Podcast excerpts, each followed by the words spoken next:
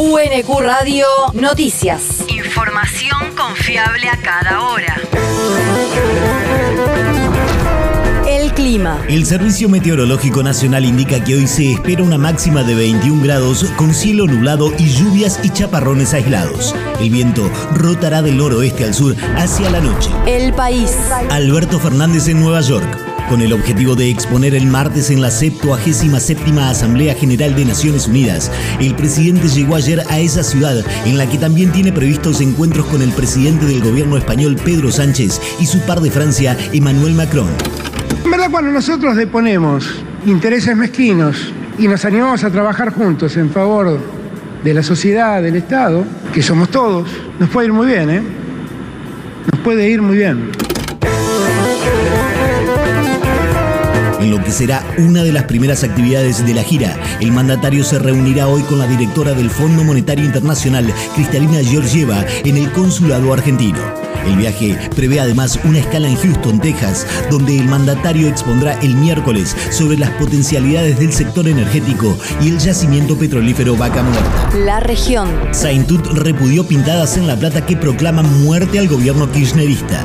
En un mensaje en la red social Twitter, la presidenta del Instituto Cultural de la provincia de Buenos Aires afirmó que ningún espacio político tiene que construir desde la negación del otro y responsabilizó a los medios hegemónicos y a la oposición por este clima de violencia.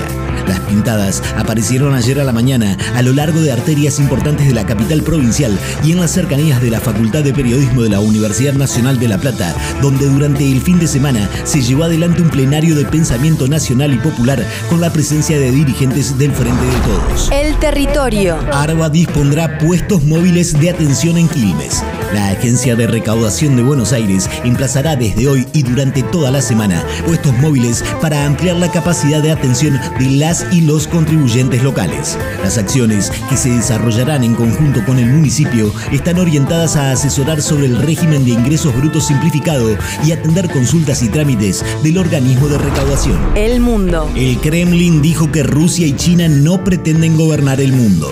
El portavoz presidencial ruso Dmitry Peskov afirmó ayer que al contrario de lo que hacen otros países, los acuerdos de cooperación entre ambos estados no tienen ese objetivo. El portavoz también remarcó que entre Moscú y Beijing existe una absoluta similitud en las evaluaciones sobre las fuertes acciones desestabilizadoras que parten desde Estados Unidos. La universidad. Abiertas las inscripciones a cursos UNQ y UPAMI para adultos mayores. Los cursos son gratuitos y no requieren estudios previos y sus inscripciones estarán abiertas hasta el 30 de septiembre a través de puncam.web.unq.edu.ar. UNCAM es el programa de la Universidad Nacional de Quilmes para personas mayores de 60 años que reúne a un promedio de 800 estudiantes por cuatrimestre y ofrece unos 40 cursos cuatrimestrales.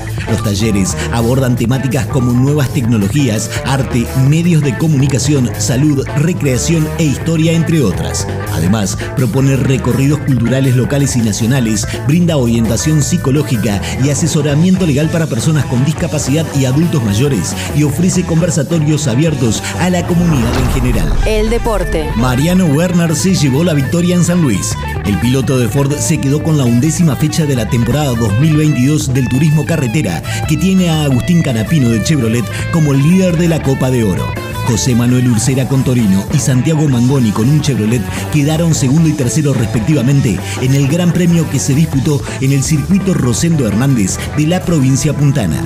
UNQ Radio te mantiene informado. Información confiable a cada hora. UNQ Radio, la radio pública.